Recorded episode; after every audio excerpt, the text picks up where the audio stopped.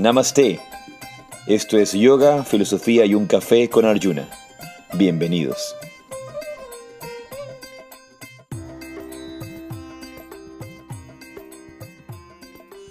Namaste, Rade Rade. Buenos días, yo soy Arjuna Das. Y yo soy Chintamani.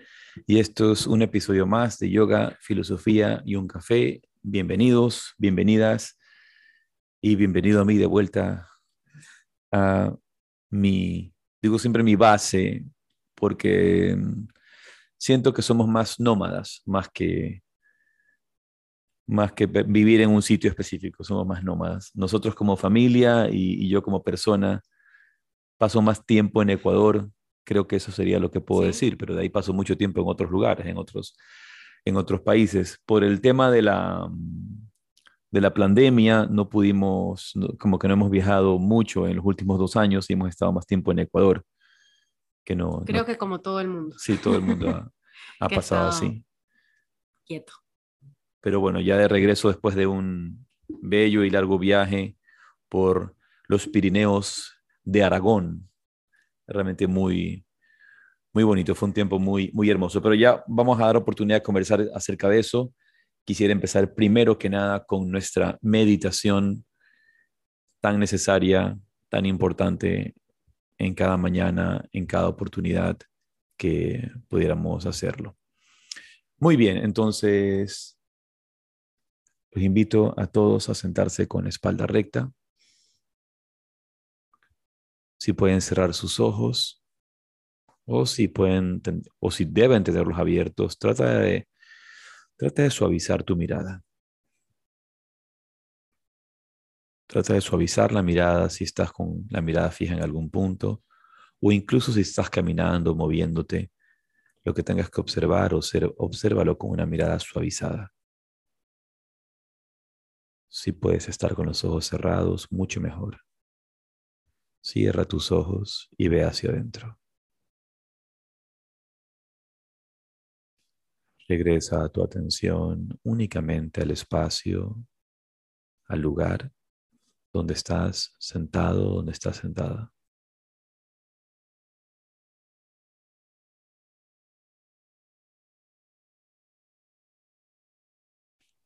Relaja tu frente.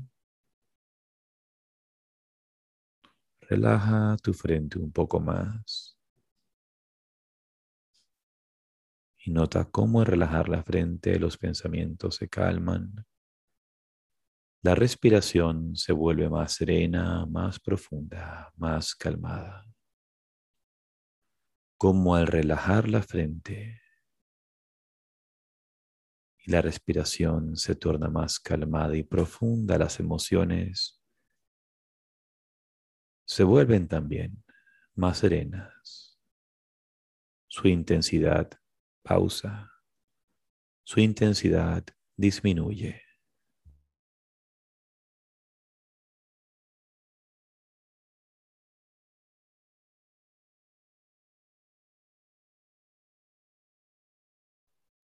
Y por un momento, quédate con la mente totalmente atenta, descansando en la respiración.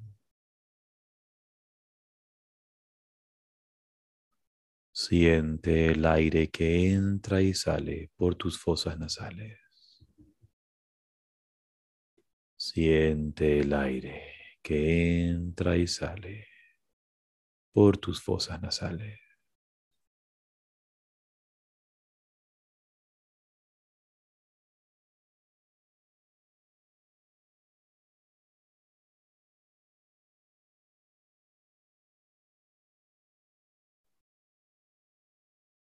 Cada inhalación sea ese nacimiento, esa receptividad de la vida.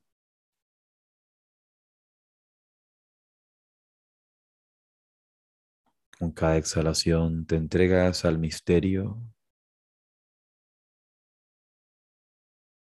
Con cada exhalación te disuelves de la existencia mortal te disuelves hacia la existencia inmortal.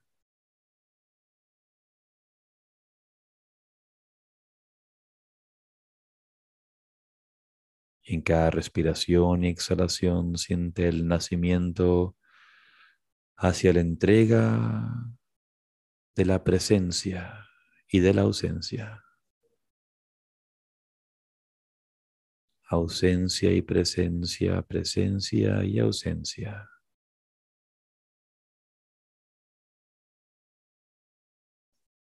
Cada inhalación y cada exhalación.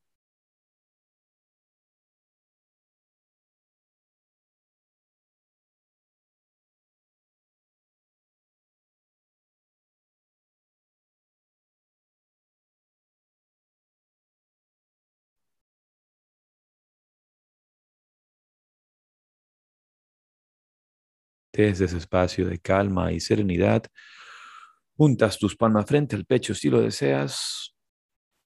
Om Magnana Timirandasya Nyanandana Salakaya Chaksurum Militam Jena Tasmai Shigurave Namo.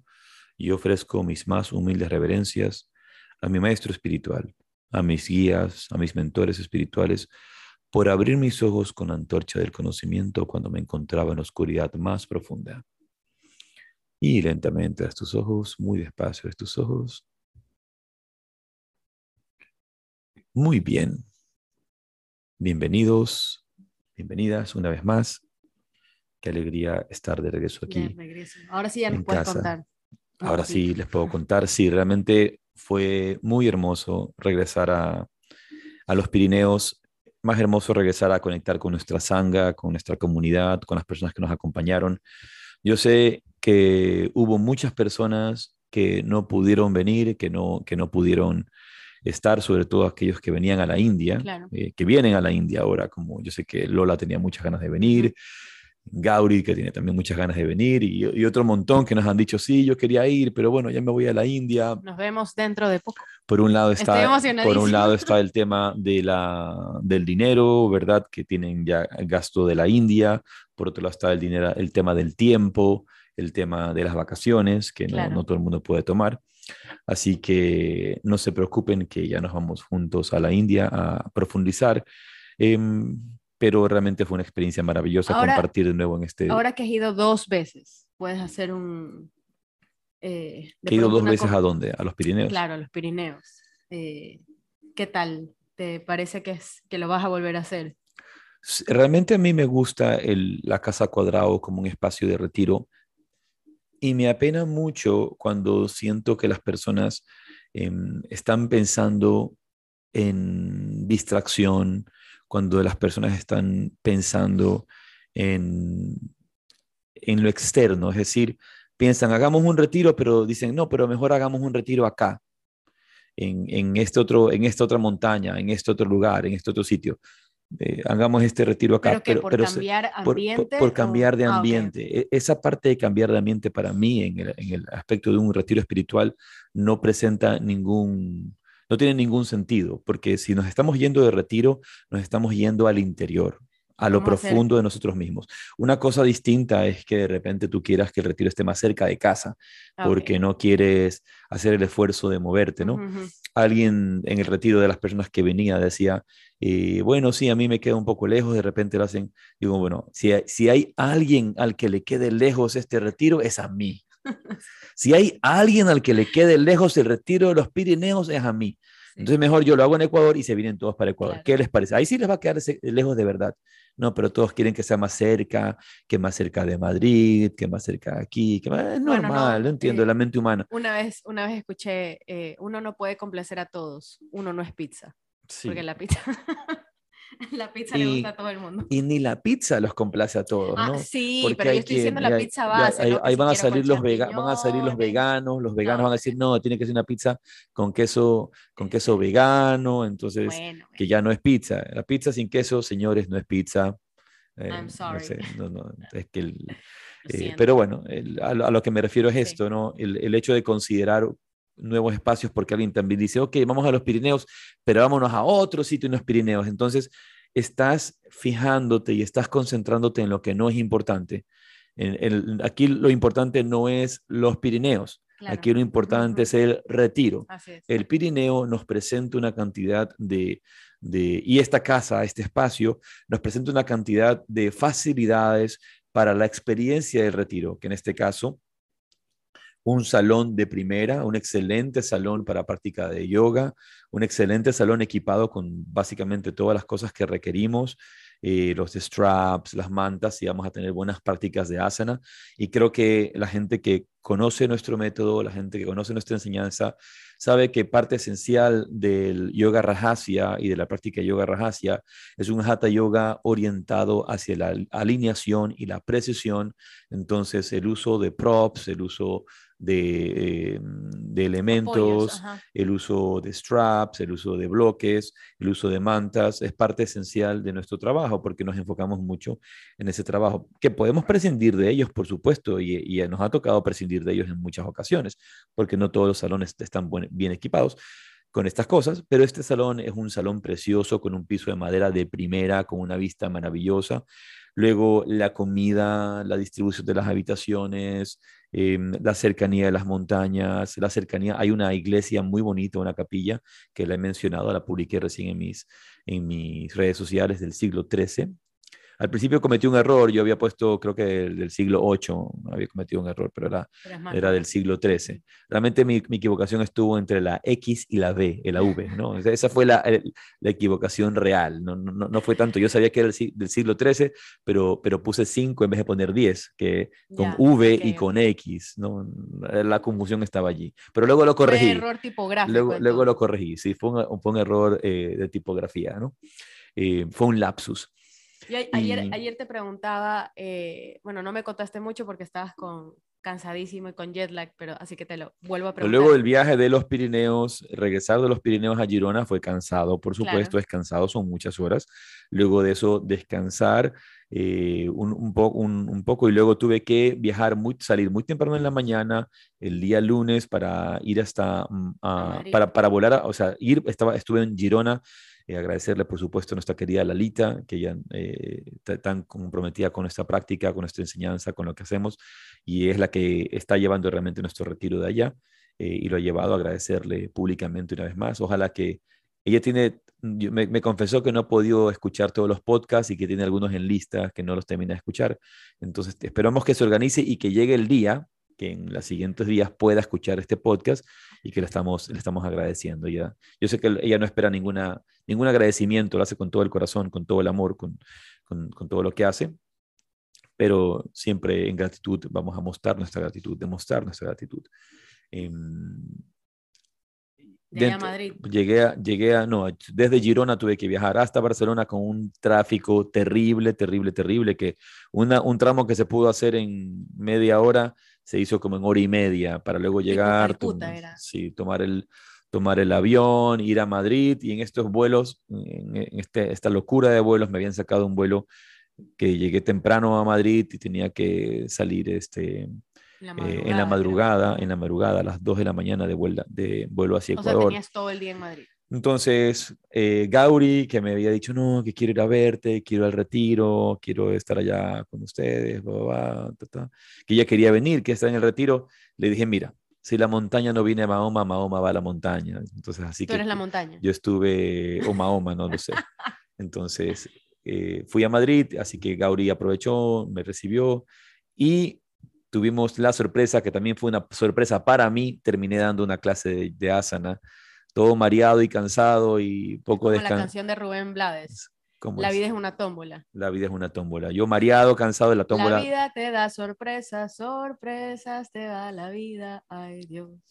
Así fue. Pero los más sorprendidos fueron los alumnos que tuvieron esta oportunidad de, de una clase de la verdad Es que eso, es, eso es hermoso cuando la vida te sorprende así, ¿no? Yo pienso como alumno que tú estás esperando pues tu clase regular, que te encanta, por eso vas y, aparte de tu clase regular tienes pues una, una, una visita, es diferente eh, y, y, lo más bonito es que eso es espontáneo, no te lo esperas, no te dijeron, oye, tal día viene tal profesor, sino que... Bueno, y agradecerle a Gauri porque Gauri se ha, eh, se, ha enfatizado, ha enfatizado, perdón, un poco la enseñanza que tenemos, lo que hacemos, recomendado el podcast, las meditaciones, todo, y ella siempre con tanto, con tanto amor, con tanta entrega a, Yoga Rajasya, a nuestro trabajo, a nuestra enseñanza. y pues los alumnos saben quiénes somos, escuchan el podcast, entonces hay gente que, que, quería, por supuesto, estar, que quería estar presente. O sea, que, otros que se lo perdieron, que se enteraron después, fue para ellos una pena, ¿no? Pero fue una, una clase bastante sencilla, muy enfocada. Creo que, bueno, hicimos un, un calentamiento breve, luego una práctica de, de, salutación al sol. Y creo que hemos trabajado tres posturas, pero siempre con esa, con esa particularidad de yoga rajasya, con esa precisión, con esa eh, con esa claridad, ¿verdad? Eh, con esa eh, sencillez que, que, se tiene, pero con, con, con, mucha claridad. Así que la gente muy contenta. una cosa interesante que, que, quería contar, que en los Pirineos, el día de, el último día, salimos una, salimos una última caminata a un pueblo muy bonito que se llama Buerba, decíamos Buerba, Buerba pronto, decíamos Buerba pronto. Fuimos a Buerba y mm, tomamos unas fotos preciosas, hicimos una meditación muy bonita. Y cuando regresamos de, de, de, de caminando, una caminata, eh, bueno, una buena caminata, tomamos de, de, de, ida a Buerba, tomamos una caminata de un sendero interno, ¿verdad? Que, que era un poco difícil, yo ando con, un, con un, una lesión en el tubillo y, y me, me dolía, el, sobre todo el terreno, el terreno irregular, las piedras, todo esto. No era, no era complicada, no era, no era una, una caminata difícil, pero con la lesión que tengo en el pie me, me, hacía, me quedaba dolor. Pero esta caminata era corta, de unos 15 minutos, 20 minutos. La hicimos como unos 20 porque nos quedamos viendo unas mariposas que se acercaron. Cuando yo estaba hablando, la mariposa vino y se me subió. Entonces fue unas experiencias muy bonitas. Eh, conversando, viendo algunas frutas, algunos árboles frutales, algunos, algunos detalles de allí de la caminata. Y Estaban disfrutando el camino. Sí, a la vía de vuelta decidí, le digo, mira, Lalita, le digo, hagamos la caminata por la carretera, que es más larga, pero el, el terreno no es irregular, el terreno es regular, así que fue más sencillo para mí. Entonces, pero fue pesada, no, no, bueno, no muy pesada, pero es un poco empinada, medianamente empinada, pero más larga nada más. Y en el camino, íbamos en el camino y de repente empezaron a pasar muchos, muchos coches, muchos carros, muchos vehículos pasaban. ¿Dónde vienen estos carros? ¿Dónde vienen estos vehículos? ¿Qué, qué, qué es esto? O sea, ¿Qué hay? Eh, Entonces, no, que el, otro lado de la carretera, eh, ahí, ahí se puede pasar, pero la verdad que habiendo estado en esta área de los Pirineos, no, no, no es estar en el centro de Barcelona, no es, no es las Ramblas y tampoco es eh, el centro de, de, Madrid, no es, no es, concurrido, pero aquí vino una montaña de autos que estaban pasando, de coches que pasaban. Cuando de repente pasan, ellos tenían que bajar la velocidad porque la carretera es pequeña, la, la, carretera es pequeña, es angosta, es bastante angosta, y es de dos carriles, es de dos carriles, pero a duras penas sientan los dos, los dos carros, los dos coches, pero mm, íbamos nosotros en media calle porque no hay, no, allí no hay, este, no hay, vereda, no hay, no hay aceras, no hay veredas, entonces teníamos que, ellos, ellos empezaron a bajar la velocidad para cuando venían. Entonces, en una curva, cuando están pasando, yo voy pasando y veo hacia adentro y el carro y me mide directamente a los ojos y ¿saben quién estaba en, el, en, el, en, el, en ese auto, en ese vehículo? Estaba Wim Hof de Iceman, el famoso Wim Hof de Iceman, de, del, método Wim Hof, del frío, de meterse en hielo, este es superhuman, Wim Hof, el mismo que viste y calza, estaba manejando el, eh, este coche y venía así, y, me, vio y nos miramos los dos. Fue, y yo le digo a Alita, ese es Wim Hof, le digo, ese es Wim Hof. Y ella, así como, ¿qué, dice, ¿qué dices? No, ¿qué dices? ¿Pero qué dices? ¿Pero qué dices, tío? Y, y, y pero, pero si esa era Wim Hof, les estoy diciendo. A todo, A todo esto, a todo esto, pues nadie me creía y pensaban que estaba confundido, pero no contaban con mi astucia, ¿no? Eh, no es que yo no me confunda, pero a ver, a ver.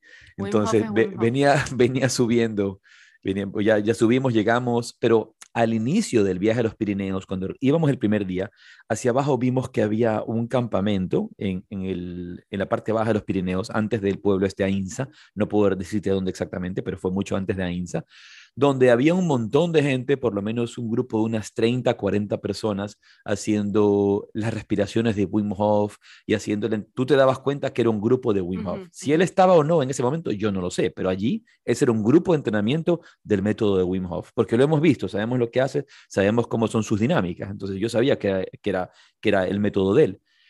Y luego, bueno, luego salí e investigué y justamente decía, ¿dónde está Wim Hof? En los Pirineos, llevando un retiro en los Pirineos. Así que le enseñé, le enseñé, le enseñé, a- le enseñé a Lalita y me dice, ah, pero sí era. Pero ya ves que te estoy diciendo que sí era. Eh, Que eso es justo era lo que te iba a preguntar, no de Wim Hof, sino que ahora ustedes también se bañaron en el río, ¿verdad? Bueno, Y- ahí puedes entender por qué Wim Hof hace allá Vaya. esto. Dice, dice Dani, el dueño de Casa Cuadrado, que ha vivido en, esta área por muchos, muchos años, él dice que, que Wim Hof, eh, eh, él, él empezó el método allá. Él empezó, las primeras experiencias de meterse en hielo y en frío fueron en los Pirineos, porque Ujú. Wim Hof vivía en los Pirineos, vivía justamente en esta, en esta área.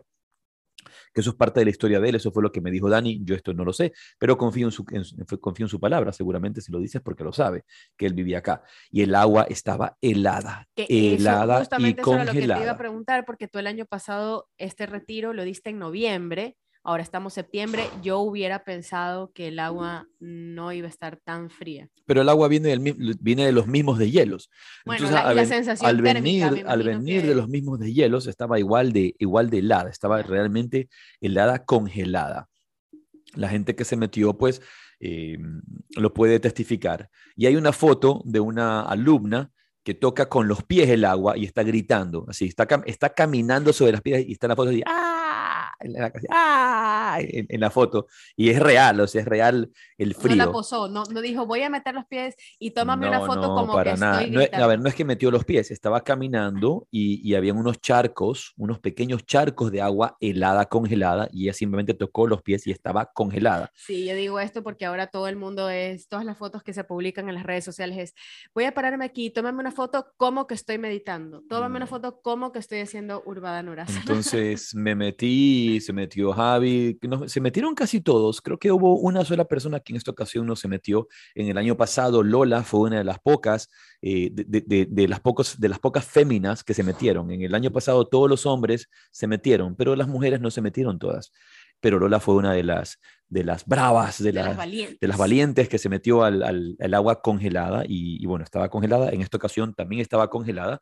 Eh, y vi- vi- viviendo pues todos Bueno, los beneficios como Lola tiene la piel tan tersa. todos los beneficios del agua, del agua helada, del agua, mm, de, Del agua fría, del- ujú. del- de lo que llaman el método Wim Hof, pero es una, cosa, una práctica que hemos hecho por mucho, mucho tiempo. Y como muchos saben, nosotros, por lo menos yo, tengo la costumbre de bañarme en agua fría todos los días de mi vida, eh, sobre todo en las mañanas. Es, es una de las recomendaciones. Así que bueno, estuvo, estaba Wim Hof, eh, casi lo invito al retiro, le digo, ven, ven, ven, ven para que compartamos conocimientos sobre pranayama y, y respiración y todo esto. Así que ese fue un, dato curioso del, del retiro.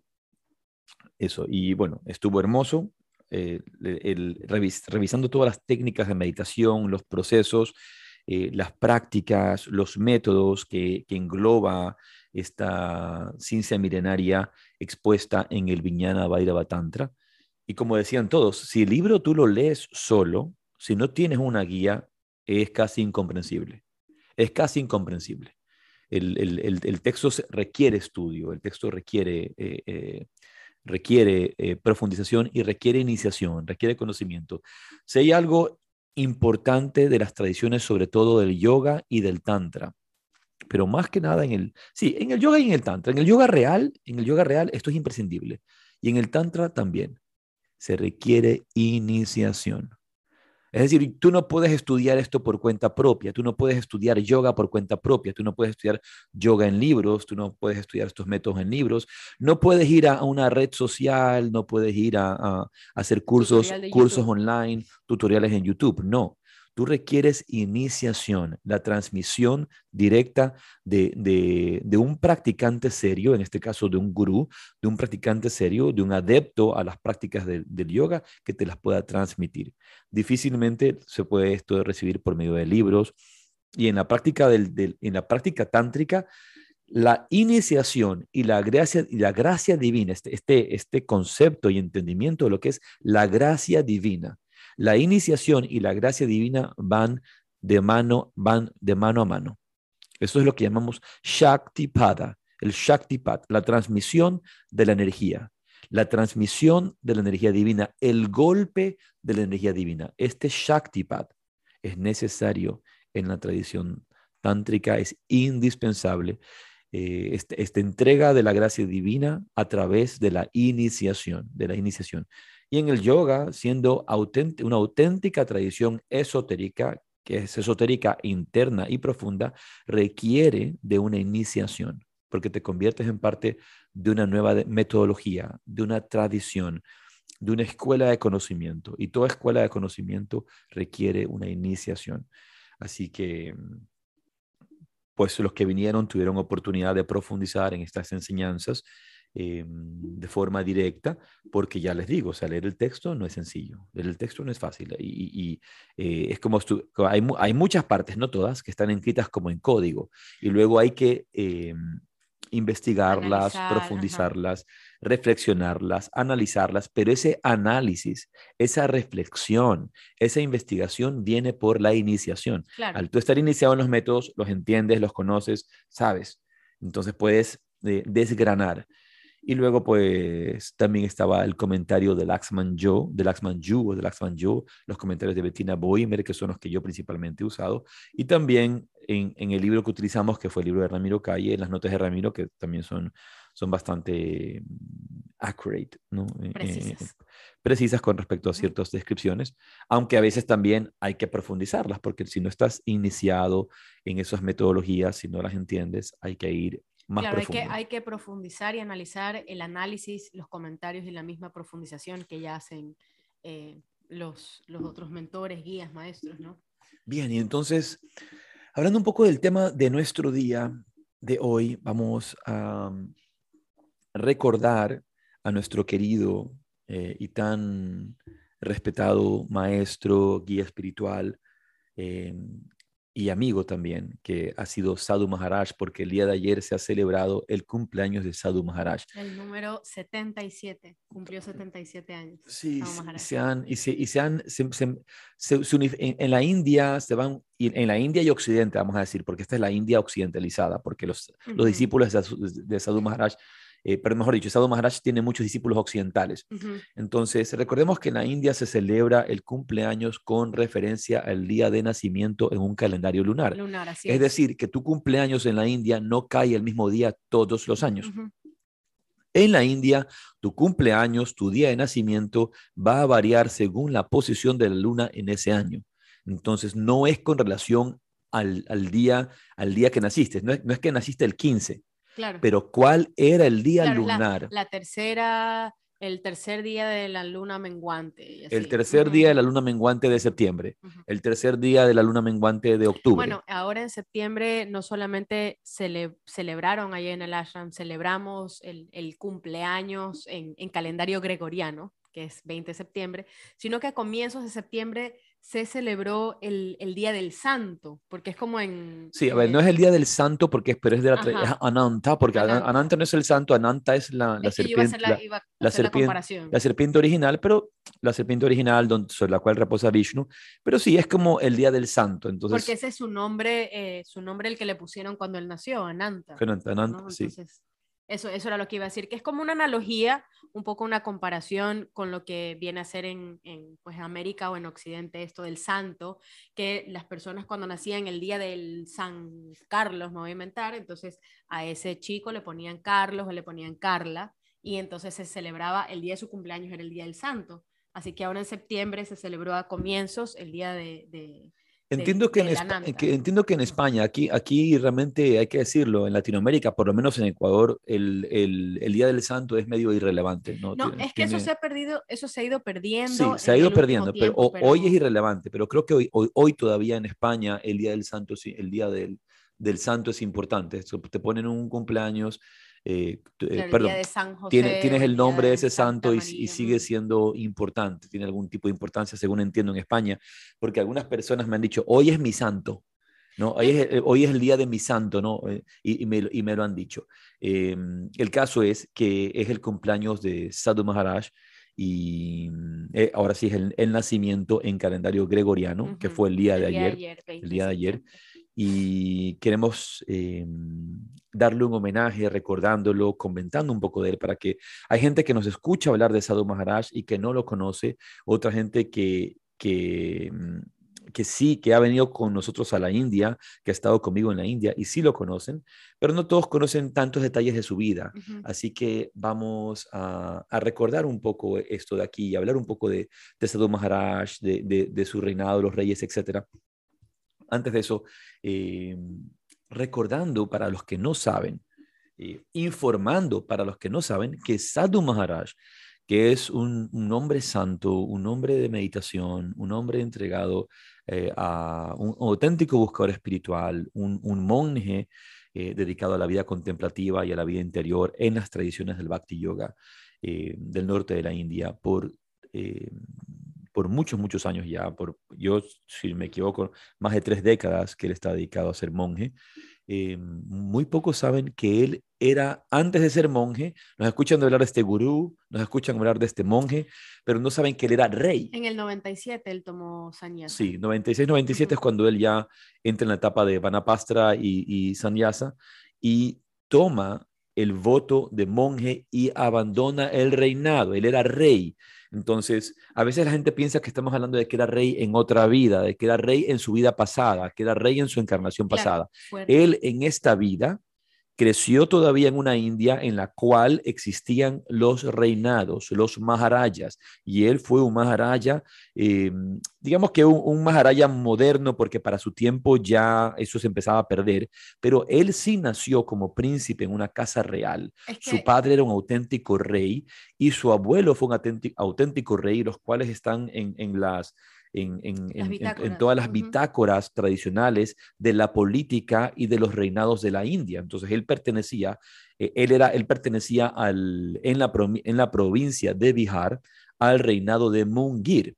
Entonces muy pocos saben que Sadhu Maharaj era un rey eh, y eso es importante Yo lo recalcar. Que, lo, que, lo que iba a decir es que en India siempre hubo pues e imperios, monarquías, reinados, pero en el momento en que eh, los británicos se metieron y estuvieron como 200 años, esos 200 años fueron los 200 años de apogeo de estas monarquías, eh, que habían unas más relevantes que otras, unas que tenían muchísimo, muchísimo poder, poder eh, no solamente de, eh, de, gobierno, sino económico. O sea, fue el momento del apogeo y de la opulencia más grande de estas, de estas monarquías. Y es justo como en ese tiempo, eh, en la época del tatarabuelo, del bisabuelo, el abuelo y el padre de, de Sadhu Maharaj. Sí, antes de hablar de estos reinados y de los reyes, comentar acerca de, de Sadhu Maharaj, un, ser al que amamos tanto y que reverenciamos y, respetamos tanto. Tú tenías unas citas acerca de uno de los grandes reyes de la historia y al mismo tiempo grandes avatares y encarnaciones divinas de la tradición de la India, el señor Rama. Sí, en, para quienes no han leído, les recomiendo que lo lean, el Ramayana. El Ramayana literalmente significa el camino de Rama, el sendero de Rama. Y, bueno, ya si hacemos análisis y todo esto, que era este camino? Era un camino de la honestidad, un camino de la rectitud, el camino del gobernante perfecto, porque Rama era, era, fue rey de Ayodhya.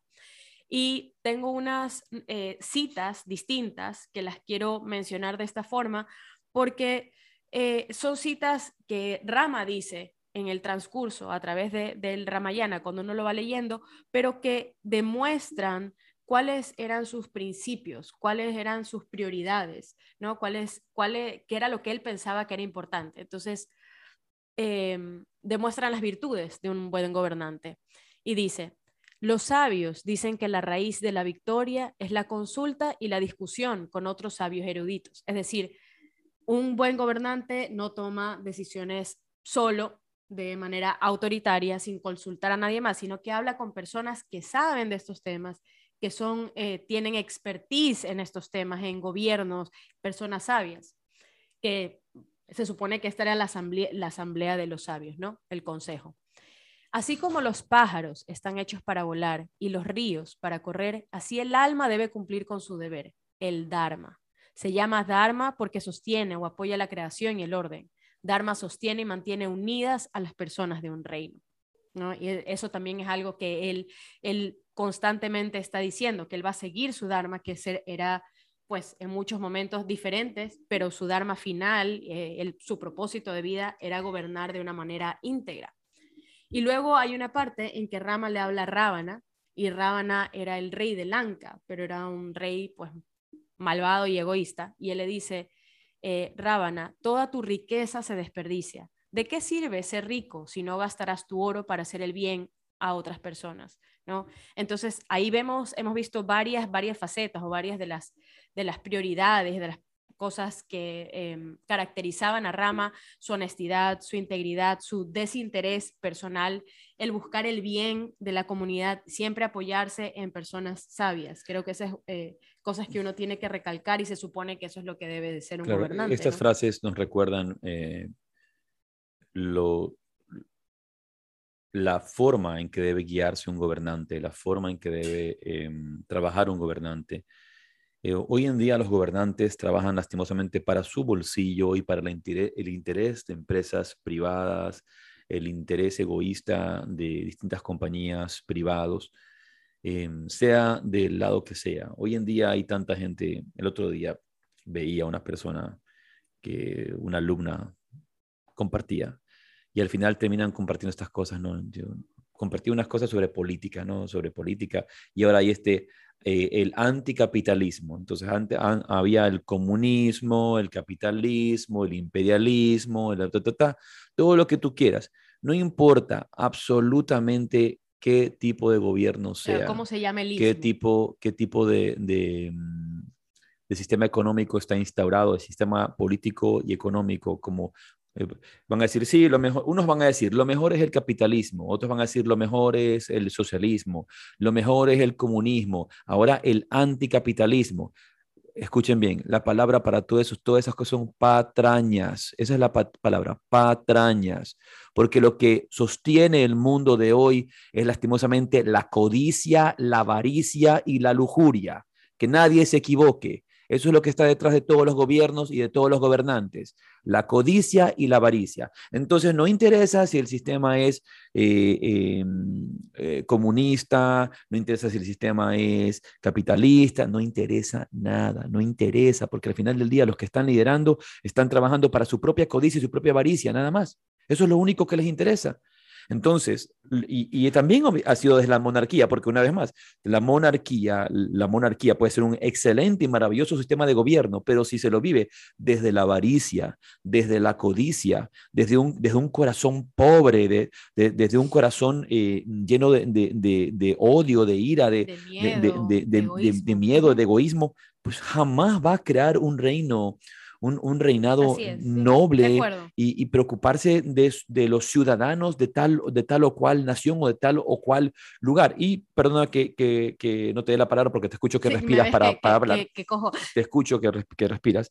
Entonces, e, esto, este, como que ponían todas las cosas y decían, decían una cantidad de cosas que suenan bonitas suenan bonitas. Es que cuando las escuchas, todo suena bonito, todo suena lindo, todo, todo, suena muy bonito, pero luego te das cuenta que en la raíz del problema sigues esperando el equilibrio afuera y sigues esperando que todo esté afuera y se olvidan de que la parte más importante es la vida interior. No importa qué cuán bien yo quiera hacer, no importa eh, todas las buenas intenciones que yo tenga, no importa todas las buenas instrucciones que yo le dé a mi, a mi, a mi sociedad, si sigo basando que, que el, el, el, el, fruto eh, eh, de, de, mm, de un buen gobierno se va a dar a través de cosas externas, sigo poniendo mi atención en donde no va a haber ningún cambio, porque lo estoy viendo afuera. Mi único cambio tiene que ser adentro. Mi trabajo es interior.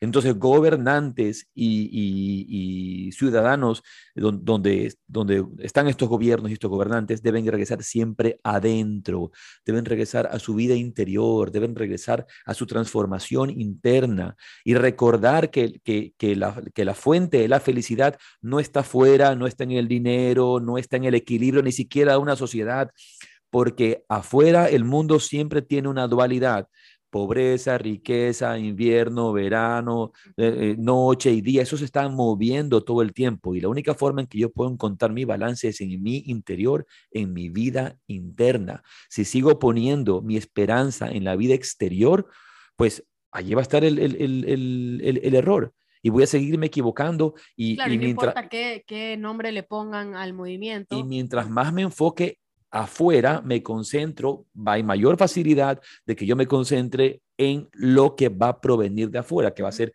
el dinero, las posesiones materiales, eh, las, las utilidades externas, nada más, y no, no ir hacia adentro. Ahora, lo que la gente no sabe es que desde tiempo inmemorial, y esa es un poco la idea de un rey, un, gobernante estaba hecho no para, no para gobernar, por así decir, a, las personas en el, sentido eh, del contexto actual de esta palabra. ¿no? Sino un rey estaba para servir a su nación, para servir a su pueblo. Y si, y si, nosotros vamos en la cultura de la India, si vamos a los Puranas, por ejemplo, y, y a la tradición de la India, vamos a encontrar todos estos reyes santos reyes sabios, reyes que eran yogis, reyes que eran buscadores espirituales. Por ejemplo, muchas veces nos citan eh, el, libro, muchas veces la gente nos escucha citar, por ejemplo, al Sirmat Bhagavatam o lo que se llama el Bhagavata Purana. ¿Y saben lo que es el Bhagavata Purana? La gente sabe lo que es el Bhagavata Purana. ¿Qué es el Bhagavata Purana? Como escritura, ¿el diálogo de quién? ¿De qué es el, es el diálogo de Shukadeva. Es el diálogo de, de, un, de un sabio, un sabio con un rey, un rey que es, por supuesto, en un ser humano común y corriente, pero viene a ser rey, es un rey justo, y que está viviendo los últimos momentos de su vida y se va a, se va, ¿a qué se va a hacer el rey en los últimos momentos de su vida? Abandona el reinado y se va, se retira a, las orillas del, del, Ganges, a las orillas del río Sagrado para sentarse a meditar no, no recuerdo si es el Ganges o el Yamuna, creo que sí es el Ganges, creo que sí es el Ganges, pero se retira a meditar y a buscar la guía espiritual y el consejo de los sabios para prepararse para la muerte, dedicarse a la meditación, al ayuno, al canto de mantras, al pranayama, al cultivo interior. Eso es lo que hace Lady Parikshit. Y allí conversa con, con este gran diálogo que se da con Shukadeva, Shukadeva Goswami, eh, este gran diálogo que se da con Shukadeva es el que desarrolla el libro que conocemos como el Bhagavata Purana. Y a lo largo del, del Bhagavata Purana se habla de una cantidad de reyes, de, historias de reyes, de rey Pritu, por ejemplo, en el Bhagavata Purana. Luego está, por el otro lado, tú has citado, por ejemplo, a, Rama, eh, y he citado, yo he citado también a, a Sukadeva. Por ejemplo, hay un montón de historias dentro de las tradiciones que hablan de que Sukadeva tuvo como a uno de sus maestros espirituales al rey Dice, y esto está, si no me equivoco, es el de, un Devi Purana, un Devi Purana. Eh, la historia del Bhagavata Purana sobre Shukadeva puede variar un poco con relación a, la relación de Shukadeva con, con, el rey Janaka y con lo que dice, por ejemplo, el Devi, los Devi Puranas, eh, estos, estos Puranas de las diosas, a diferencia del Bhagavata Purana, que son los, eh, son los Puranas más acogidos en las culturas Vaishnavas por ejemplo, de la India y las culturas Shaktas, las tradiciones Shaktas de la India, el Devi Purana. Entonces, los Devi Puranas. Y creo que este Devi Bhagavata Purana eh, se habla de la relación de Janaka con Shukadeva a través de muchos sabios como Paramahansa y Yogananda nos llevan distintas historias. Una de estas una de esta historia es que Vyasa, siendo el gran yogi, Vyasa, el, escritor del Bhagavad Gita, el escritor de los grandes textos sagrados, le, a su hijo, Shukadeva Goswami, le dice, Tú está, llegó la hora de que busques un maestro espiritual, yo te sugiero que vayas donde el rey Janaka. Entonces, Dice, pero a ver, si yo soy un brahman, si yo soy un, un, una zeta, porque era desde, niño era un gran yogi, este, este... Claro, y era hijo además del gran... Hijo de Vyasa, o sea, ¿qué, voy, ¿qué voy a ir yo a buscar la guía espiritual de un, este... De un rey. De un rey. Entonces... Un poco con arrogancia, ¿no? Claro. Entonces luego va y dice que cuando llega a la corte de Yanaka, llega a la corte de Yanaka, lo encuentra Yanaka, que Yanaka está acostado en su sillón y, están unas mujeres masajeándole los pies de, su, de su harem, ¿no? del harem de los reyes. Está masajeándole los pies, luego, luego otro ventilándolo y está comiéndose unas uvas mientras descansa. Y al ver esto, pues eh, Shukadeva dice que él dice, ¿qué, cómo, qué vergüenza de mi padre que me está mandando a recibir enseñanza de este hombre que está totalmente, este, totalmente perdido en, el apego material. Entonces se para y se va. Y dicen que como Janaka era un yogi, le lee la mente, le lee la mente a Shukadeva y manda, manda a, un, a un sirviente a buscarlo y lo trae de vuelta. Y allí comienza el, el diálogo espiritual entre Shukadeva y, el rey Yanaka, y el rey Yanaka le pone una cantidad de pruebas y Shukadeva se convierte en su discípulo. Se convierte en discípulo de un rey y este rey, que era un sabio, era un sabio, tenía en perfecto equilibrio la vida material con la vida espiritual. Y de hecho recuerdo ahora mismo palabras que me dio a mí en su momento Sadhu Maharaj y me dijo, tú tienes que vivir como Janaka. Tienes que vivir como Janaka. Janaka era un rey del mundo material. Él tenía ese equilibrio perfecto entre la abundancia material, entre la vida material y la vida espiritual. Con una mano en equilibrada y sostenido en la vida material y con la otra mano eh, eh, dedicado a la práctica espiritual. Entonces, el equilibrio de esas dos em, visiones que van a ser paralelas en, la vida, la vida material y la vida espiritual. Y sobre todo si vivimos vidas de grijastras, vidas, de gente vidas de gente casada o, de gente del mundo. Es decir, o más claro, no eres monje, no eres, no eres un renunciante. Eh, hoy, día hay, hay estos pseudo, renunciantes que no quieren hacerse de ninguna responsabilidad que no quieren, que no quieren hacerse monjes, porque si se hace monje es una, es una, es una responsabilidad, pero tampoco se quieren casar ni tomar un trabajo. Entonces, y así encontramos un montón de profesores de yoga que son pseudo espirituales y que se, se, se la lanzan así de, de, de semimísticos, ¿no? Y, y a, la, a, la, a, la, mirada de la gente son, ay, mira qué místico fulanita o fulanito es una sacerdotisa o es un sacerdote espiritual y no tiene responsabilidad de nada. Porque claro, es irresponsable porque no tomas responsabilidad responsabilidad. Quiere tener, la libertad, quiere tener la libertad de poder tener una, una, una, vida sexual cuando quiera tenerla, cuando le da un poco la gana, ¿verdad? Dentro, de, dentro del, ni siquiera de la libertad, sino un poco de libertinaje, eh, y no tener ningún tipo de responsabilidad al respecto. Eh, y no quiere tomar responsabilidades en el mundo de, ningún tipo, entonces vive un poco como, como en el limbo, esa, esa, esa, palabra que se usaba en el limbo, sin, sin tomar responsabilidad por ningún lado. Solamente hace su práctica, hace su, un poco su meditación, pero no toma una responsabilidad sobre su vida. ¿Por qué? Porque la responsabilidad les da miedo, porque exige esfuerzo, porque exige dedicación. Constancia, disciplina, por supuesto, trabajo. Como en cualquier, como en cualquier cosa. Entonces, si tú eres una persona del mundo, puedes llevar con responsabilidad tu práctica espiritual, pero también tu vida del mundo. Y si vas a ser un monje, pues por supuesto vas a llevar con responsabilidad tu vida, tu vida de monje, tu, vida de, de asceta. Entonces, así como, como hemos visto todos estos grandes reyes, estos grandes reyes espirituales, Sadhu Maharaj viene de una tradición en la que también sus, su padre, su abuelo, siendo reyes con sus virtudes y sus defectos, porque no que sean reyes, eh, gente espiritual no quiere decir que no tengan eh, eh, defectos también, van a, a, dedicarse también a la búsqueda espiritual, a la búsqueda espiritual, a la vida espiritual, sobre todo mientras más avanzaban en edad. Claro, sí, sí, sí, o sea, de hecho el, el abuelo de Sadhu Maharaj, que se llama Sri Raghunanda Prasad Singh, ese era el abuelo, se lo conoce como uno de los santos, santos reyes, Vaishnavas. Eh, en, esto que cuenta Sadhu Maharaj en uno de sus libros, que él dice, uno de mis gurús fue mi abuelo, fue, él fue el que me, inculcó esta devoción, que él lo veía, él, él emulaba, él, porque él tenía el ejemplo de su abuelo. Eh, su abuelo y su abuela a la una y media de la mañana estaban cada uno en su habitación orando hasta la mañana. Entonces, él, él durante el día se concentraba en los asuntos. Por favor, discúlpame que te interrumpa, quiero, quiero aclarar esta, esto que acabas de decir.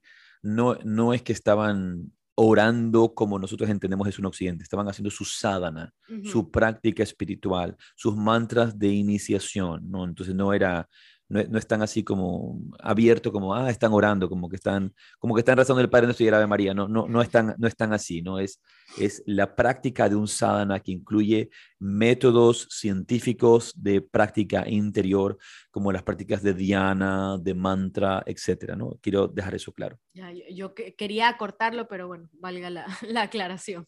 Yo estaba haciéndolo así más cortito. Y entonces él, él creció, creció pues con mucha opulencia, con mucha riqueza, abundancia, pero teniendo estos ejemplos de que su abuelo gobernaba durante el día, eh, pero casi toda la noche, o sea, tenía el descanso necesario, que era poco, poca comida, era bastante austero, y él realizaba el servicio de su templo porque el abuelo de Sadhu Maharaj construye un palacio y un templo allí en Munger, En Bihar. En Mungir. Ajá. Él, construye este, este, este templo, este palacio, eh, donde tenía, eh, era un templo a, a, Sri Radha Krishna y también al señor Shiva. Y luego es el abuelo de Sadhu Maharaj el que compra el terreno donde ahora está Mungir Mandir en, en Brindavan, que dicen que era justo un, un lugar estratégico donde se encontraban las, las gopis y Krishna y los amigos. Y pues en ese momento no había muchas cosas, Em, y el abuelo de, de Sadhu Maharaj compra ese terreno y dice, ahí es donde hay que hacer un templo, el templo de Sri Sri Radha por ejemplo, eh, mu muchas personas no saben que los reyes de la India, ya sean, por ejemplo, devotos de Shiva principalmente, recordemos que lo, los cultos principales de la India son los cultos Shaktas, o a la Devi, a la diosa, o los cultos los cultos Vaishnavas a Vishnu, a Krishna, o los cultos Shaivas, eh, en la cual se ofrece eh, culto a Shiva, ¿no? Son distintas tradiciones yógicas de la India, ¿verdad? La tradición Shakta del, yoga, la tradición del yoga Vishnuista y la tradición del yoga Shaiva. Y, por ejemplo, hay reyes que tenían sus, ash, sus ashrams o sus palacios en Varanasi. Por ejemplo, eh, el Pandit Bekpatishina era un yogi, pero también de, de sangre real. El Pandit Bekpatishina es el maestro que inicia a mi maestro, el padre Dávila, ¿verdad? Y, y él tenía un, eh, no, no él, pero su, él era sobrino del rey de Darbanga. Y Darbanga, mira, también es en Bihar, en la India. Entonces, eh, del reinado de, Bar de Darbanga tienen hoy día, es un, un hotel cinco estrellas en Varanasi, pero, pero era, era el palacio de de vacaciones, de vacaciones que eran vacaciones, pero vacaciones de, de, de peregrinación, de, de, visita espiritual. Los reyes iban a los lugares sagrados. Entonces los reyes Vaishnavas, los reyes que, que, que adoraban a Krishna, construían sus palacios, sus casas eh, señoriales y sus templos en Brindavan. Entonces el Mungir Raj Mandir era un palacio muy opulento con estas deidades maravillosas de Sri Radha Mohan, que luego crece eh, y las adora, eh, las toma eh, Sadhu Maharaj. Sadhu Maharaj nace, su nombre de rey es Ananta Prasad Singh, Ananta Prasad Singh. Y desde muy niño sintió una, una inclinación espiritual muy profunda. Ahora, Recordemos que también pasó distintas etapas de la vida y hacía locuras. Él, me, él, él, nos contaba, por ejemplo, cuando de muy niño, como a los 10 años, creo que le pide al chofer que le dé, que le dé el coche para él manejar el coche y que manejaba como un loco en todo el reinado, casi se chocaba porque no sabía manejar, entonces manejaba como un loco. Y me 8 años, 8 años, 8 años, 10 años manejando un coche porque le, le pedían, ya, ya hacían locuras, ¿no? A ver, y entre estas excentricidades que también tienen los reyes y, y, gustos también por la opulencia, porque, a ver, son reyes, ¿no? Así como tú vas y te compras la, la, la, cartera de moda porque te gusta, los reyes que tienen posibilidades también pues se compran ciertas cosas. Y el abuelo de Sadhu Maharaj eh, está en los récord Guinness por tener en esa época, hacia el, hacia el 1800 y pico, tener el, el coche el vehículo, el carro más caro del mundo, hecho un Rolls Royce, un Rolls Royce hecho de oro. Uh -huh, un Rolls, o escuchen bien, un Rolls Royce hecho de oro. Él está, tú buscas en los récords Guinness y él está en los récords Guinness por el carro más caro del mundo de esa época, de ese momento. Era eh, eh, de Ragunanda, uh -huh. Ragunanda, el Maharaj, el, el, gran rey de Mungir tenía este, este, este coche, este carro hecho de, de, tengo que traducir al, al, español latino y al español, eh, puedes decir co coche. Doblaje al español. Do, doblaje, al, al, doblaje al, castellano y doblaje también al español latino, ¿no? Eh, tenía esto y Sadhu Maharaj pues también eh, tenía sus, diver, tuvo diversos momentos de su vida, pero siempre tuvo una inclinación espiritual. Y, y hacia, el dos, hacia el 1974, después de que su abuelo, su padre, perdón, es el, el último en dejar el cuerpo de su familia, uh -huh eh, muere eh, su eh, Kumar, Kumar Prasad Singh, ese es el, el, nombre, el nombre de él, si no me equivoco, Kumar, Kumar Prasad Singh. Ananta Prasad. Ananta -huh. Bueno, em, luego de eso, Sadhu Maharaj tiene una, un, un, profundo momento en el que dice, tengo la necesidad de dedicarme mucho más a mi vida espiritual y empieza a buscar a su maestro espiritual y dice que se encontraba él en, un momento ahora. Sadhu Maharaj crece rodeado de Mahayanas. Dice, yo nunca tuve que ir a buscar santos, los, santos los santos llegaban a mí. La abuela de Sadhu Maharaj era muy amiga de la famosa santa, era devota y amiga de la famosa santa eh, que sale en la autobiografía de un yogi. Si ustedes leen el capítulo que se llama La Madre Bienaventurada y, su gozo inefable, creo que se llama algo así, es el capítulo de Ananda Mojima. Ananda Mojima. Ananda Mojima em, era íntima, o mejor dicho, la abuela de Sadhu Maharaj era íntima con Ananda Mojima. Y Ananda Mojima lo cargaba al rey, al pequeño príncipe Ananta Prasad Singh cuando recién nació a sus tres años, cuatro años, cinco años, porque ella tiene su, el ashram de Sadhu Maharaj, como ustedes saben, como tú sabes, está muy cerca del ashram de Ananda Mojima y todo el tiempo, todo el tiempo la abuela iba con el bebé, con el bebé Ananta, con el pequeño Ananta, el pequeño rey, el pequeño Sadhu Maharaj, iban a visitar a Ananda Mojima.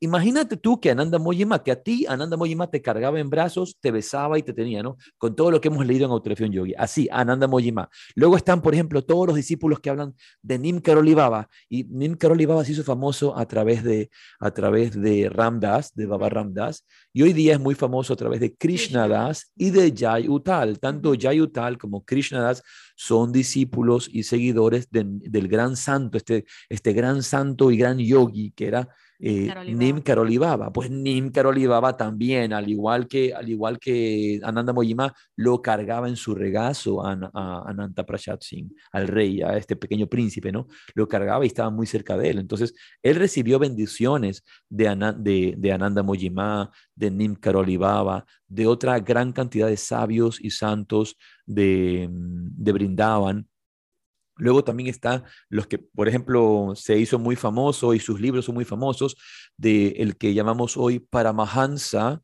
eh, Satyananda Saraswati o Swami Satyananda Saraswati, todos los que conocen la escuela de yoga de Bihar. No, les, hace, no, les, no les hace relación estamos hablando de la escuela de yoga de Bihar, de Satyananda Saraswati, y luego decimos que Mungir es un, rey, es un reinado de Bihar. ¿Dónde creen que estaba ubicada la escuela de Bihar?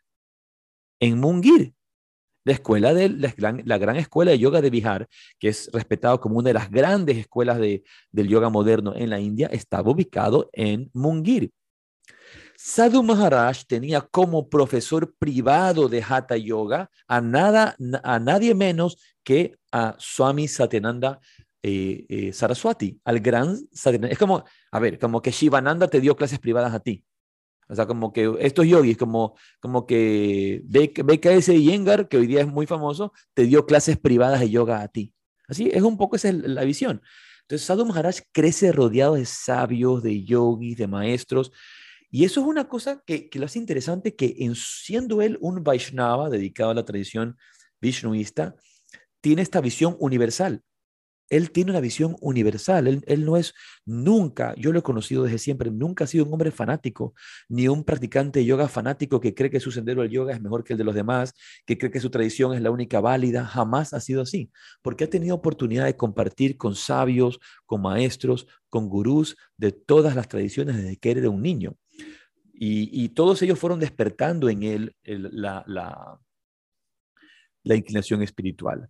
Eh, no sé si hay algo que tú quieras mencionar, habías estado investigando algo sobre el abuelo de Sadhu Maharaj o del padre, no sé si algo quieras decir. No, no, eh, algo que quería mencionar antes de, terminar era que tú acabas de decir todos los que lo eh, le dieron guía, lo conocieron, lo abrazaron, lo cargaron desde que era niño, pero ya cuando él crece también él, él obtiene este darshan de otros maestros y uno importante en lo que él viene a hacer luego, de hecho es también Srila Prabhupada, que él lo había conocido, pero y era amigo de su abuelo, era amigo de su abuelo. Sheila Prabhupada era amigo del rey del rey de Mungir porque era también uno de los benefactores de todos los Vaishnavas, de todos los sabios Vaishnavas.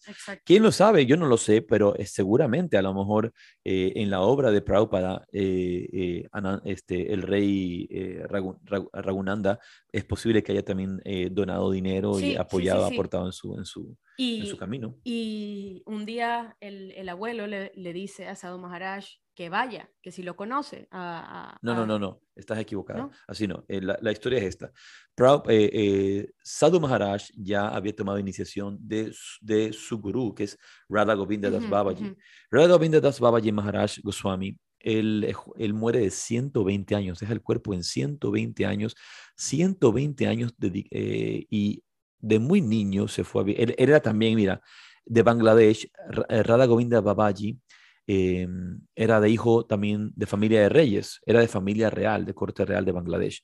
Y él viene eh, a vivir a Brindavan, se va a Brindavan y su abuela siempre le decía, me gustaría que te dedicaras a la vida espiritual y que te fueras a vivir a Brindavan y te convirtieras en un, en un Goswami de Brindavan, ¿no? Un poco e, esa, esa, motivación siempre eh, de recomendar la vida espiritual para los familiares, ¿verdad? Y este niño desde muy temprano, desde, desde muy temprana edad se, empezó a dedicar a la vida espiritual. Este Radha Govinda Das Babaji, el maestro, el gurú, el gurudeva de Sadhu Maharaj. Y se convirtió en un gran sabio. Él se dedicó a sadhana intensa y muy profunda por 100 años, 100 años. Eh, y, él murió, ya, ya, te digo, a los 120 años y hasta los 120 años meditaba como cuatro horas al día, eh, dedicado en sus prácticas de meditación profundas, sus prácticas yógicas en el camino del Bhakti Yoga. Pero antes de, que contemos esto de Shila Prabhupada, el encuentro de Shila Prabhupada, quería, quería más bien contar el encuentro de Sadhu Maharaj con su gurú. Él decía que él tenía que, para, para, él era un problema, por dos lados. Él, él tenía dos, dos conflictos. Un conflicto era que él era un rey, era el rey de Mungeir. Entonces, todos los falsos gurús, todos los pseudo gurús, todos los que se hacen llamar, todos, todos querían ser gurú de él, todos querían ser su gurú. Cerca todos querían ser su gurú y sabían, se había corrido la voz de que Ananta Prasad Singh, el rey de Mungir, estaba buscando gurú. Entonces, como él estaba buscando gurú, es como, Así como, como, como, hoy día, como hoy día están e, estos programas de, de, eh, el soltero del año y, Y, es millonario y todas quieren que se case con él porque tiene todo el dinero. Así pues, los gurús todos quieren tener un gran benefactor. Los gurús no. Todos estos gurús que no son gurús, estos falsos gurús quieren tener un gran benefactor un gran benefactor que les dé dinero. Entonces, todo el mundo quiere ser gurú de, un rey, ser gurú de un rey. Pero decía, todos estos falsos gurús querían ser querían ser mi gurú pero yo sabía que eran falsos gurús. Y luego los sabios, los auténticos santos, los sadhus, no querían tener nada que ver conmigo, porque como yo era un rey, me, relacionaba con la vida material. Eh, Le eh, ponían difícil un poco. Claro, es como eh, ellos, no, ellos no quieren, en general los sabios, los santos, no quieren juntarse con personas que están en la vida material, porque te pueden, los puedes contaminar. Los, los, contaminas, ¿por qué? Porque en mi campo mental yo estoy libre de pensamientos que, que tengan que ver con el sexo, con la comida, con el dinero, y tú vienes, y tú vienes con tu carga, con tu carga mental eh, de, pasiones hacia el sexo, de atracción a la comida, eh, de, apego a la comida y al sexo, de, apego al dinero. Entonces tú vienes con esa carga emocional de apegos y en mi pureza me empiezas a contaminar a mí y, y, puedes desarrollar en mí pensamientos, pensamientos que yo no quiero tener. ¿Por qué no los quiero tener? Porque yo dejé ya la etapa de la vida, de, esa etapa de la vida. Quiero dedicarme únicamente al servicio devocional, quiero dedicarme únicamente a mi práctica de meditación y no quiero concentrarme en otras cosas. Eh, hay que entender que estos, que estos yogis han decidido dedicarse únicamente a eso y, no, tienen, no tienen siempre el poder de poder no, el CD, ese logro espiritual de no, no verse influenciados por alguien en, ese, en ese mundo material o de acercarse a una sección peligrosa, por así decir, mental eh, y, y, ellos no caer en esos pensamientos. Entonces hay que tener primero, tener ese, ese antecedente, ¿verdad? Entonces, pero resultaba que Sadhu Maharaj de muy bebé había sido iniciado en la práctica del Harinam, del canto devocional, por Sri Radha Govinda Das Babaji. Y cuando Radha Govinda Das Babaji, em, eh, un día, dice Sadhu Maharaj, llega este, este hombre anciano y le dice, tú eres Ananta Prasad Singh, ¿verdad? Sí. Eh, estás buscando a tu gurú, sí yo soy tu gurú. Y dice que lo vio, lo vio a los ojos y sabía, dice, él era mi maestro. Yo sabía que era mi maestro. Y era un santo tan humilde, no, no, no, no, no esperaba recibir nada de nadie, no estaba en búsqueda de mi fortuna material.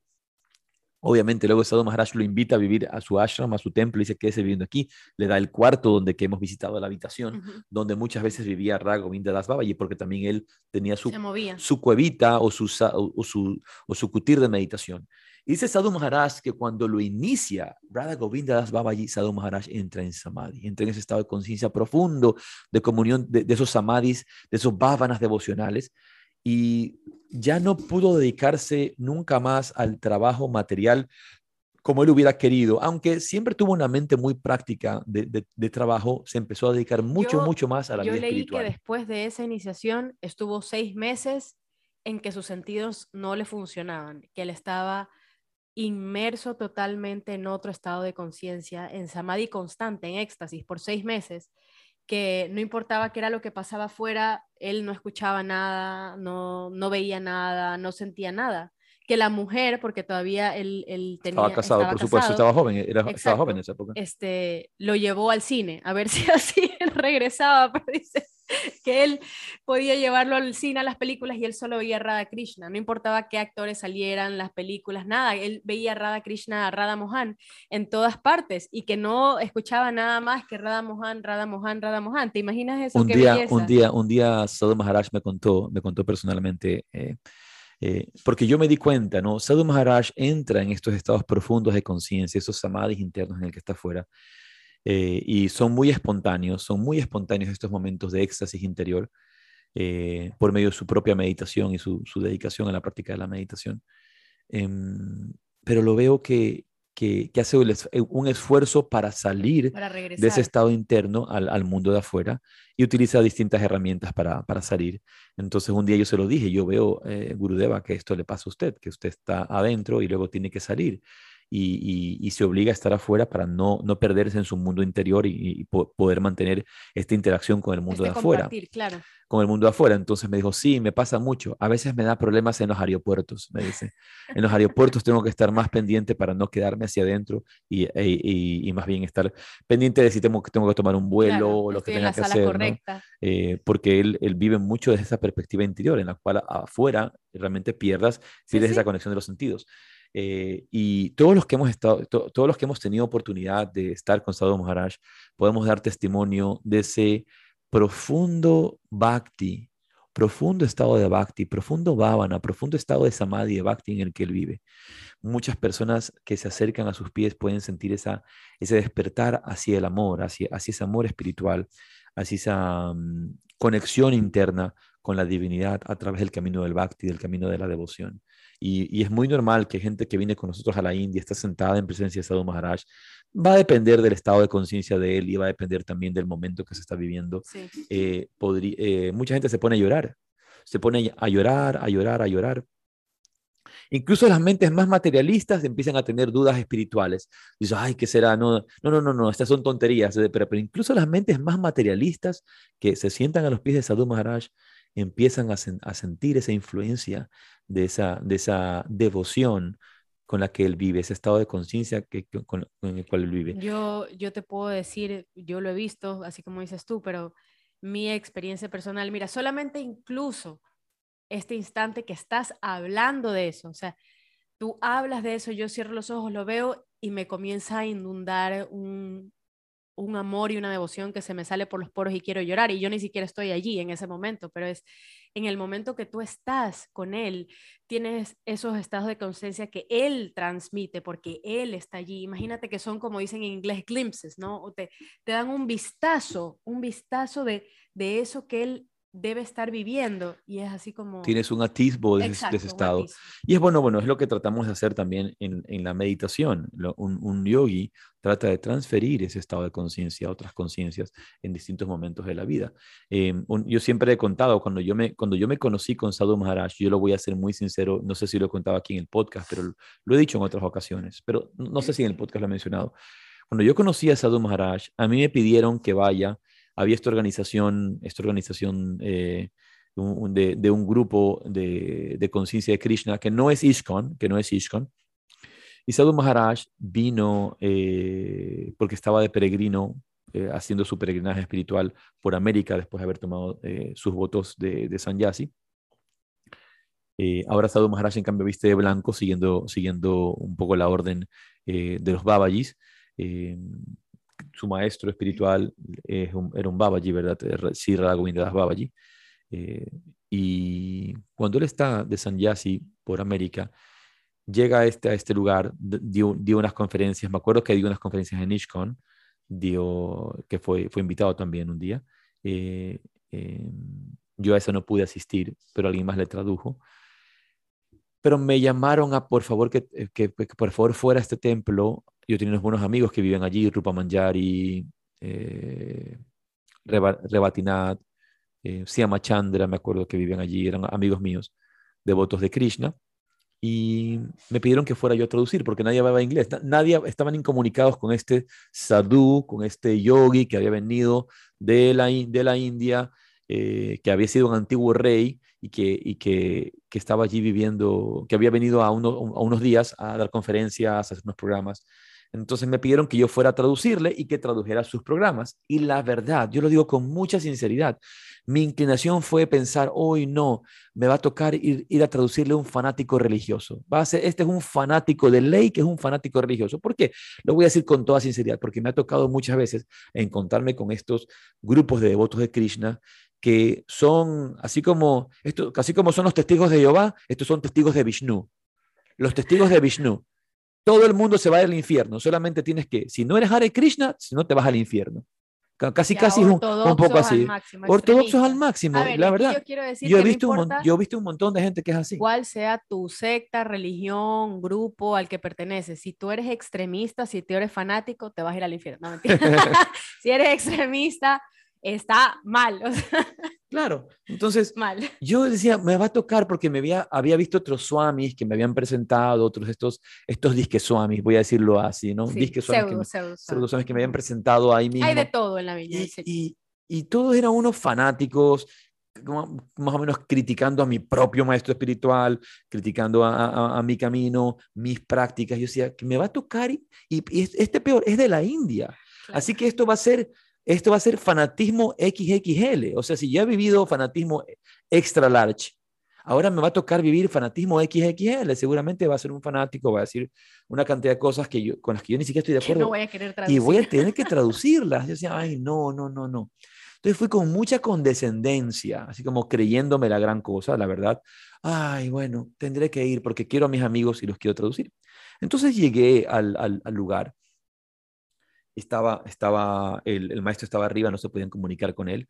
Entonces me piden, ven, sube, sube, sube las escaleras, las escaleras. Y lo veo acostado a este. Pero yo fui con mucha condescendencia. Yo pensaba como con, con, mucha arrogancia, pero, y, pero diplomático, porque siempre he sido diplomático, a conversar con este, con este hombre, ¿no? Y tratar de, de evitar entrar en conflictos, porque siempre voy a tratar de evitar entrar en, en, en conflictos innecesarios. ¿Para qué? Entonces llego, Em, estaba aquí acostado en el suelo este Sanyasi, que había sido un anterior rey, y con, la toda la humildad estaba en el piso en este lugar. Y de repente lo despiertan y abre los ojos. Y esos dos ojos negros, negros como la noche, me miran a mis ojos y yo conecto con una profunda energía de amor que salía de este hombre y me, me, toma de las manos, me dice, hola, ¿cómo estás? Me dice, gracias, Gracias por venir a traducirme. Me lo dijo con tal devoción, con tal humildad, con tanto cariño que yo me sentí totalmente abierto.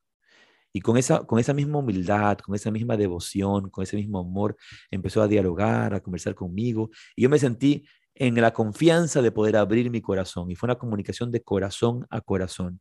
Y mientras fueron avanzando los días, el siguiente día o esa tarde creo, lo invité a que conociera el ashram del padre David a la escuela. El padre David estaba vivo, eh, que conociera el, ashram. Y él se quedó encantado, sentí una presencia espiritual tan profunda en ese ashram y se quedó, se quedó, estaba encantado con mi maestro, con el padre Dávila. No lo conoció personalmente allí, pero el padre Dávila estaba vivo y luego el padre Dávila me pidió que escribiera un reportaje acerca de Sadhu Maharaj que él publicó en su revista, en la revista del padre Dávila, de la escuela de autorreligión del padre que se, llama, se llamaba y se llama Yoga y Cristianismo, Yoga y Cristianismo, y escribí aquí un reportaje acerca del encuentro con este Swami, con este Sadhu, eh, que fue realmente hermoso, pero y en toda conversación, siempre libre de todo fanatismo, siempre libre de todo sectarismo, fiel obviamente a su sendero, fiel a su práctica, pero conectado con un amor tan, tan profundo. Así que, mm, bueno, nos hemos eh, extendido un poco. conversando sobre esto, ya vamos a dejarlo, eh, porque nos toca terminar y dedicarnos a las cosas, cosas del día, pero ofrecerle nuestros respetos, nuestro deseo de feliz cumpleaños a, nuestro querido eh, maestro también, Sadhu Maharaj, porque hace un maestro en nuestras vidas, un gran guía espiritual. Para nosotros es Gurudeva. Eh, realmente mm, su, su, guía es, ha sido siempre un, un, refugio para nosotros en, el camino y siempre ha estado su, su presencia tan, tan clara, tan noble, tan honesta y a veces, aunque no queramos escuchar lo que tiene que decir, eh, porque no queremos seguir eh, la sabiduría, queremos hacer nuestra voluntad, nuestra voluntad, eh, pero siempre nos recuerda que su camino es el correcto. En general, yo siempre digo, casi cuando, cuando Sadhu Maharaj me dice que haga algo, me recomienda algo, yo le hago caso y todo sale bien. Cuando no le hago caso, las cosas no salen tan bien. Entonces, por eso yo siempre digo, si tienes la suerte de tener un guía espiritual, si tienes la suerte de tener un maestro y te recomienda algo, hazle caso, por Dios, hazle caso, hazle caso, porque las cosas van a salir bien. Pero si si no, si no le haces caso, pues ya vas a ver que las cosas a mí me gusta. o salen mal o no salen tan bien. Yo te digo porque eh, ah, parcialmente, y no, no voy a contar detalles, pero a veces le he hecho, le he hecho caso parcialmente, le he hecho caso parcialmente y las cosas han salido ah, bien, han salido bien. Pero luego le termino haciendo caso al 100% y las cosas salen espectacularmente bien. O sea, es como de lo mismo que me dijo, le hice caso, digamos, en el año 2007, le hice caso y tuvieron que pasar 10 años para que le hiciera caso en lo que me había dicho y termina diciendo, wow, pero ¿por qué no le hice caso desde el inicio? Le debía haber hecho, qué bruto. Yo he escuchado eh, qué bruto, ¿por qué debía haber hecho caso desde el inicio? ¿no? Te dice, escucha a Chintamani, hazle caso a Chintamani. Sí. Bueno, ahí yo creo que se equivoca en ese, aspecto a veces. No, no. Ah, ah.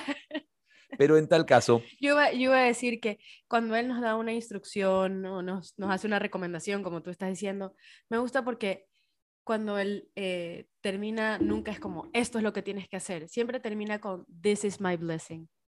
Esta es mi bendición. Do it. Hazlo y esta es mi bendición. Y las cosas se dan, se hacen. Sí, todo tiene su, su razón de ser también dentro de ese contexto de, guía espiritual.